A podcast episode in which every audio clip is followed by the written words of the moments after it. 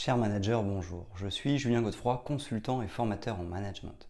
Pour progresser facilement dans votre management, je vous invite tout de suite à télécharger gratuitement mon e-book de plus de 40 conseils pour engager vos équipes.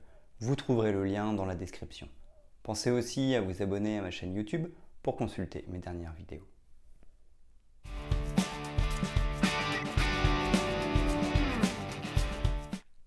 La gestion des conflits est un sujet important dans notre management. Nous le savons, faire face à des conflits au sein d'une équipe est presque inévitable. Les tensions génèrent alors de l'agressivité et viennent détruire la bonne ambiance au travail.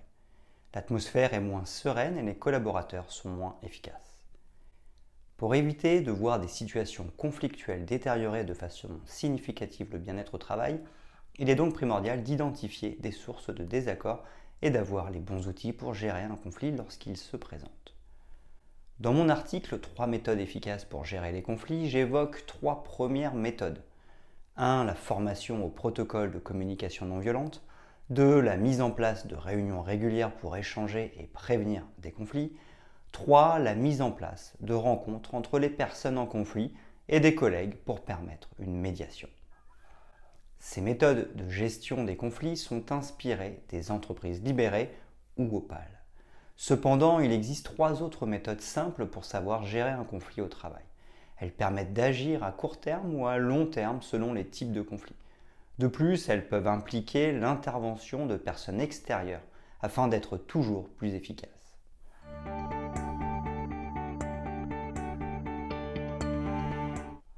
Premièrement, utiliser la voie hiérarchique dans la gestion des conflits. Avec cette méthode, les conflits sont gérés par la voie hiérarchique. Le supérieur hiérarchique tranche de manière autoritaire et définitive. Il est alors amené à prendre parti pour l'un des individus. Cette méthode de gestion des conflits est très efficace à court terme. En revanche, sur le long terme, ses effets positifs sont moindres. En effet, le désaccord entre les deux parties n'est pas toujours réglé du premier coup.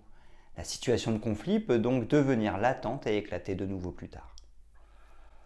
Cette méthode fonctionne particulièrement dans les situations d'urgence où l'incendie doit être éteint immédiatement. Une bonne écoute permettra de prendre la décision la plus appropriée.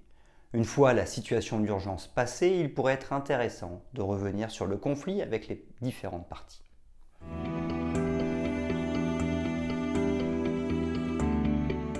Deuxièmement, gérer les conflits par la médiation.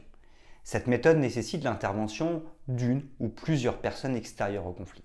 Il existe deux possibilités de médiation pour gérer les situations de crise. D'abord, la médiation avec une ou plusieurs personnes issues de l'entreprise. Ainsi, plusieurs réunions sont organisées. Dans un premier temps, un médiateur interne intervient. Ensuite, dans un second temps, plusieurs médiateurs internes pourront intervenir. Dans un troisième temps, lors de la dernière réunion, le garant de l'autorité morale de l'entreprise intervient. Ensuite, il existe la médiation avec un acteur externe à l'entreprise. Il porte un regard complètement neuf sur la situation conflictuelle et permet de prendre du recul plus facilement. Son rôle est de guider la confrontation et de provoquer la discussion afin d'aider à la résolution du conflit. L'avantage de l'intervention d'une personne extérieure est que nous pouvons choisir un professionnel en la matière. Il intervient donc plus efficacement.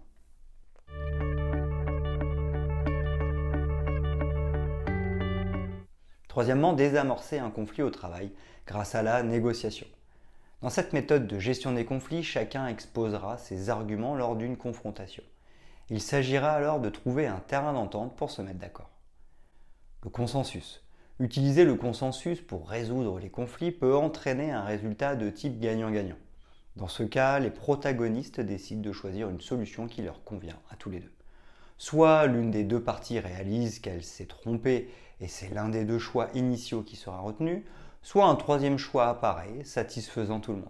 Cette méthode permet de sortir des conflits de façon saine et sur le long terme. Le compromis. Avec la mise en place du compromis, l'impact peut être mi-gagnant, mi-perdant. En effet, face à un conflit, chacun fait des efforts sur ses propositions en retirant les idées particulièrement conflictuelles et en conservant les autres idées. Chacun peut donc faire avancer le projet de façon constructive selon sa volonté. Cette méthode a le mérite de satisfaire au moins en partie l'ensemble des protagonistes. Cependant, elle peut avoir comme inconvénient de générer des frustrations car certaines propositions restent à l'écart. À plus ou moins long terme, le conflit peut réapparaître. La concession.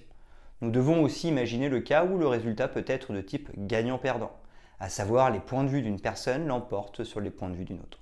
En effet, seul un collaborateur préservera ses intérêts.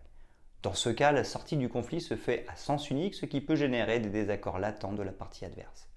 Cette méthode de gestion des conflits peut être efficace à court terme seulement.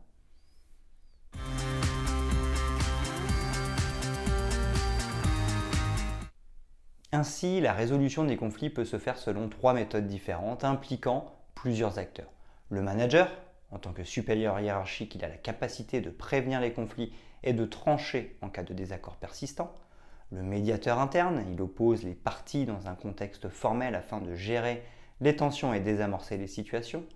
Le médiateur externe, il apporte un regard neutre sur le conflit pour mieux gérer l'aspect émotionnel de la crise. Dans tous les cas, avant de savoir comment gérer les conflits au travail, il est important de pouvoir les anticiper. Prévenir et gérer sont les maîtres mots qui définissent le rôle d'un manager. Pour cela, l'utilisation de l'écoute active sera un véritable plus.